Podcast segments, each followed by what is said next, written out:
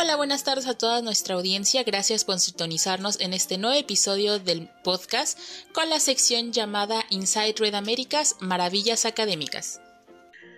El día de hoy tenemos a un gran invitado y amigo que es David Page. Él nos está hablando desde Estados Unidos en este momento y le damos una calurosa bienvenida. Muchísimas gracias por estar con nosotros, David. No, gracias, gracias este, por invitar y es un honor estar acompañándolos acá. Es como un placer y, y pues este espero que les sea útil aquí conversar un poco sobre los temas que vamos a discutir. Claro que sí, David. Y pues bueno, sin más preámbulo, vamos a hablar de lo que se trata. Eh, aquí en Meducast el día de hoy traemos con ustedes qué es el Congreso Red Américas. Platícanos, David, por favor.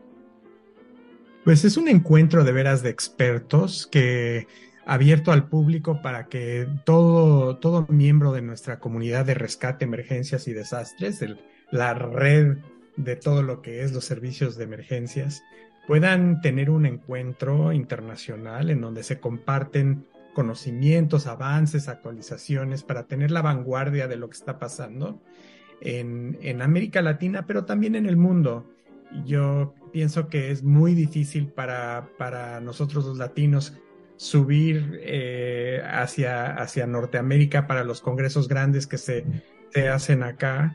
Y quería ayudar a crear algo que sea de veras de primera calidad, de último momento, eh, basado en evidencia, en donde eh, podríamos traer gente de todo el mundo y tener ese momento eh, para, para, compartir, convivir, eh, eh, pues retroalimentar, pero también crecer como profesionales y avanzar la, la, profesión un poco para que al futuro tengamos un, un, sistema de emergencias prehospitalario en particular que es ya una, una red de profesionales anteriormente habían encuentros que eran de, NAEM, eh, de la Asociación Nacional de Técnicos en Emergencias Médicas, y NAEM tenía cursos y centros de entrenamiento en donde los, los directores de los centros se juntaban, que me parece fantástico, creo que es ideal que se, que se reúnan esos centros, eh, pero abrirlo un poco más para que en este caso vamos a estar en Panamá 4 a 8 de octubre del 2023 y eh, la Universidad de las Américas, UDELAS, en, en, donde tienen una carrera de atención prehospitalaria, para que los estudiantes se unan a ese encuentro y puedan de veras aprender de, de eh, los expertos que vienen de México, que vienen de Argentina, Colombia, Ecuador, un, un momento de, de intercambio profesional que la verdad es muy difícil que se logre sin una organización de un congreso eh, fuerte, ¿no? Y me encanta que es una fundación sin fin de lucro que está basada en, en Colombia y así podemos tener eh, costos nada más a lo que, a lo que cueste eh, salir adelante. Y la oportunidad también de conocer equipos nuevos, los expositores que traen la fayuca, como decimos en México. ¿Qué, van a, ¿Qué van a vender este año? Eh, qué nos quieren decir que va, va, a salvar vidas de último momento. Entonces eh, em, nos toca ver qué, qué, aparatos y juguetes increíbles vamos a poder eh, eh, utilizar, ¿no? En este año tenemos el, el cursos precongreso eh, súper chévere. hoy nos dieron confirmación de que va a haber un helicóptero con lo de el entrenamiento de transportación, de transporte aéreo del EITA, del curso de EITA, eh, que, nuestro mismo Maverick de México, de Relámpagos, va, a dar el, curso. Entonces, este, súper, súper chévere, hay conocimientos para la gente básica, básica para lo que es eh, el trabajo con, con aterrizaje de un, de un helicóptero, con, cómo pensar en la atención prehospitalaria en el aire. Eh, me parece también eh, precioso tener el primer lanzamiento de la nueva edición del curso de seguridad, de safety de NAEM. Y un, eh, está un ponente increíble, un, doctor, el doctor y Coronel Dorlac, que viene de Estados Unidos, que nos va a actualizar sobre todo lo que es trauma eh, en la reunión para instructores de NAEMT. Entonces, eh, una oportunidad de, veras eh, preciosa para que pues todos los expertos puedan, puedan poner sus, dar sus ponencias, ¿no?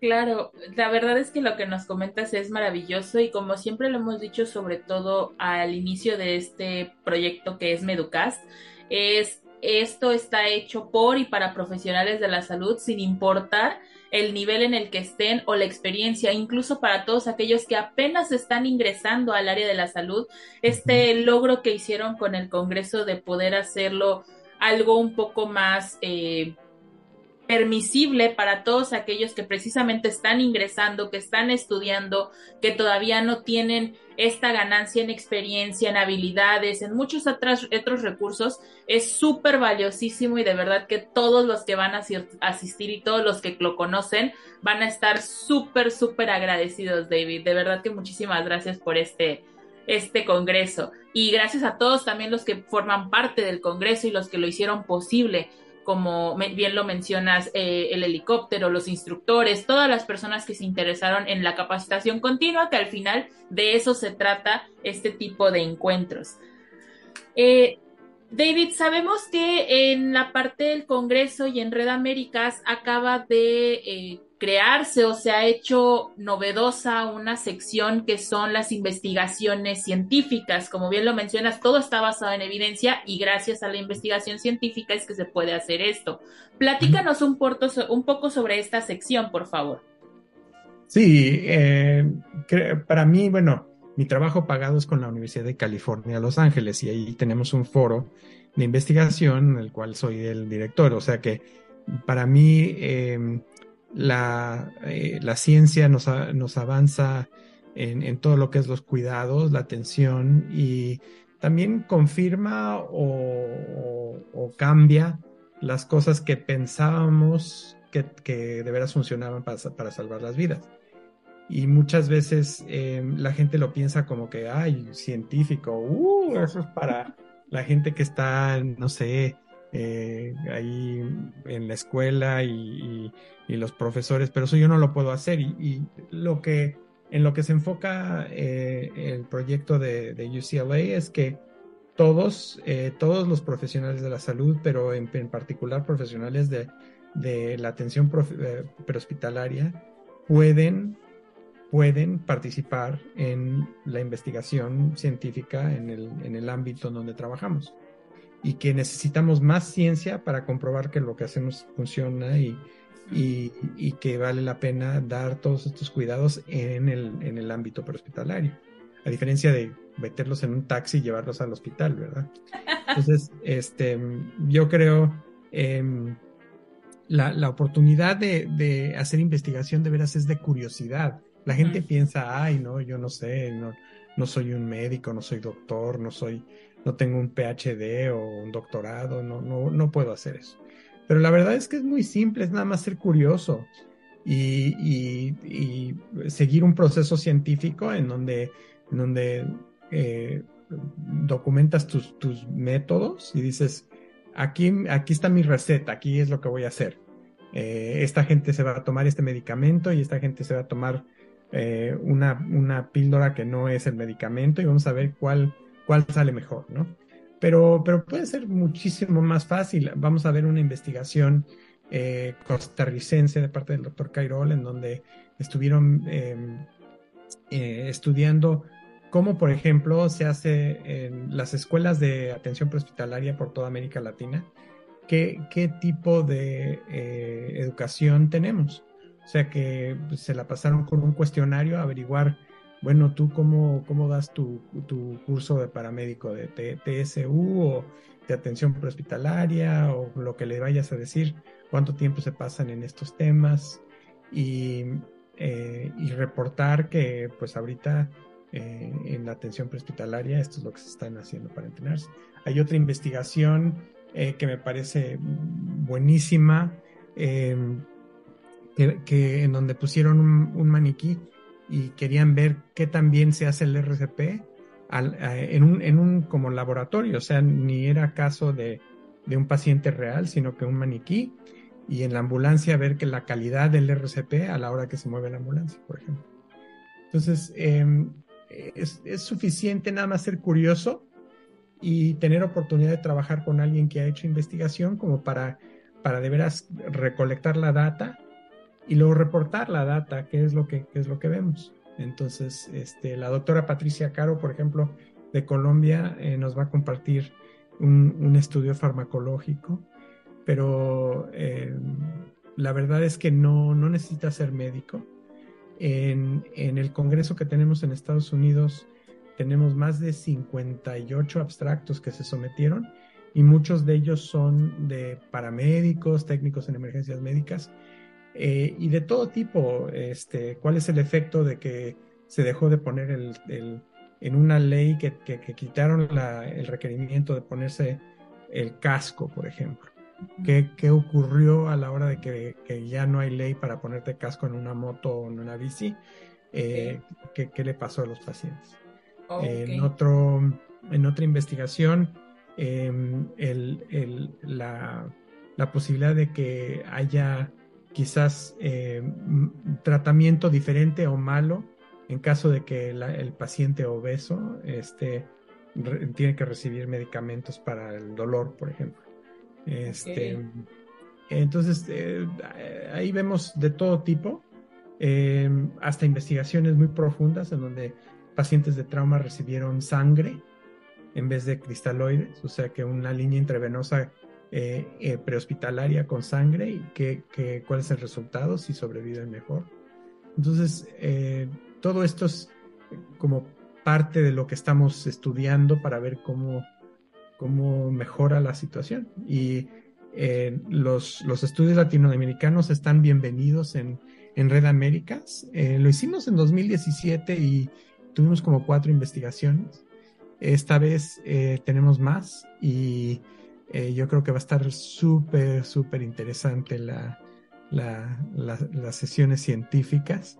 Eh, en esas sesiones ya no tienes opinión más que nada más es como reportaje muy, muy eh, abstracto, muy este, formal, no abstracto, sino que concreto y, y de data y nada más eh, dejas, dejas la interpretación para los otros, pero a diferencia de una ponencia en donde el ponente puede, puede contarte un cuento de, su, de sus maravillosas este, aventuras en salvando vidas, las de ciencia suelen ser más como que, ok, me voy a quitar el sombrero de, de, de, de cuentero ahí de, eh, de chisme y voy a decir, cuando hicimos esto, el resultado fue esto maravilloso. Sin duda esto va a abrir las puertas a mucha gente que, como bien lo mencionas, es curiosa y que quiere llevar esta curiosidad en favor o en pro del de avance de la medicina, que es la medicina prehospitalaria, la medicina de urgencias.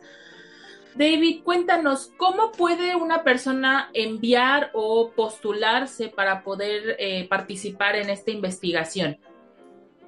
Eh, pues ahora estamos ya cerrados para este año en Panamá, pero okay. es prepararse para el año que entra, que tienen eh, la oportunidad hasta junio 30 del año que entra, de 2024, uh -huh. para eh, visitarnos en la página de, de prehospitalcare.org o en la página de redamericas.org para meter el resumen eh, científico, el abstracto científico, 250 palabras, eh, muy estructurado de cómo, cómo estructuraron su investigación. Pero si sí hay una persona ya que dice, bueno, pero yo me encantaría hacer investigación, pero yo nunca la he hecho. Eh, parte de lo que hace UCLA y el foro en donde estamos eh, todos unidos es un, como un mentor, te puede ayudar eh, para que desarrolles tu proyecto de, de, de, principio a fin, empezar de cero con una idea que dices, yo me encantaría estudiar, eh, ejemplo, lo que pasa cuando eh, el estrés eh, que vivimos como, como proveedores de, de, atención nos causa pensamientos de, de suicidio, por ejemplo. Entonces, me encantaría estudiar eso y, y no sé cómo estudiarlo. Entonces, nosotros tenemos mentores que tienen experiencia en cómo hacer estudios, que pueden ayudarle a alguien que está motivado a, ir a, hacer una investigación, a que lo estructuren bien científicamente, obtengan permiso de la parte de ética, porque es muy importante no hacer experimentos humanos sin tener control ético y saber qué estamos haciendo. Y, este, y poderlo reportar. Si no hay control de ética, nosotros no lo, no lo aceptamos porque no queremos cosas que, tengan falta de ética. Entonces, em, es proteger al ser humano y, la, parte psicológica, al igual que la parte física, para que no estemos experimentando en gente que no sabe que están, que están este, siendo experimentados. Pero eh, el, tener un mentor, yo creo, ayuda a que no sea un un proceso solito, mal acompañado eh, y, nada más este, resulta en un fracaso porque no, no, estuvo en el formato, porque no recibió el control de ética al principio, algo así en donde no quieres acabarlo. Pero, pero sí, así, así le podemos hacer. Wow, perfecto. La verdad es que esta herramienta es súper útil, así que todos los que nos están escuchando y viendo también en, nuestros, eh, nuestra red social, que es YouTube, ya saben que no, no se necesita tener experiencia incluso para hacerlo. Lo único que necesitamos es tener una idea, tener curiosidad y estar dispuestos a poder trabajar con todo lo que implica gracias a las herramientas que nos está proporcionando la UCLA para eh, la mentoría, para podernos ayudar a estructurar. Y son 250 palabras. A veces escribimos mensajes más largos. Entonces, la realidad es que es algo mucho más sencillo. Eh, David, muchísimas gracias. No sé si quieras agregar algo más para nuestros, eh, nuestro público antes de despedirnos. Nada más que, que pues eh, automáticamente porque están escuchando esto, seguramente eh, son personal eh, y personas que quieren mejorarse, ¿verdad? Yo creo que hay mucha gente allá afuera en, nuestro medio que en donde se trepan en la ambulancia, dan sus servicios, se, se van a la casa. No les interesa de veras saber qué, se actualizó. Y creo que es muy importante porque hay cambios en cómo como, hemos eh, aprendido, por ejemplo, que no todos los pacientes benefician de mucho oxígeno, este, que, que, puedes este, entablillar a la gente hasta el momento en donde les empieza a doler la tabla y, y eso no es un, una cosa que vamos a hacer con todos. Entonces, hay cambios en la atención prehospitalaria que son bárbaros, que de veras llevan a, llevan a un, a un, a un una mejora, pero si no, no se escucha, no se hace no se sabe, em, pues eh, se pierde y, el, público no, beneficia de, ese, de, esa nueva, nueva atención. Entonces, eh, yo creo es, es invitar a, nuestros compañeros a que, a que sigan este proceso, que, que, que, participen y que se inscriban. Ya solo faltan unos días como para que los paquetes de descuento en grupo se vayan para Red Américas y y creo que ahora es el momento de organizarnos para, para tener ese encuentro en Panamá y si no, este, en otro lugar en el futuro. Muchísimas gracias, David. No olviden a todos nuestros escuchas y público. Les eh, los invitamos a visitarnos en nuestro canal de YouTube, Meducas, donde en la descripción del video, de este video, encontrarán los enlaces para el prehospitalcare.org en el caso de que estén interesados en la investigación científica, las páginas de redaméricas.org también para poder ingresar, ya sea inscribirse a nuestro Congreso de Red Américas en Panamá 2023 o en caso que también les eh, interese participar en la investigación científica. ¿De acuerdo? Muchísimas gracias, David, por haber estado con nosotros en esta ocasión. De verdad que es una maravilla y un honor para nosotros tenerte y escucharte. Y pues bueno. El honor es mío. nos despedimos a todo nuestro público. Gracias por haber estado con nosotros. Si están saliendo de turno, les deseamos que lleguen con bien a sus destinos. Y si están entrando a turno, les deseamos que les vaya de maravilla. Hasta la próxima.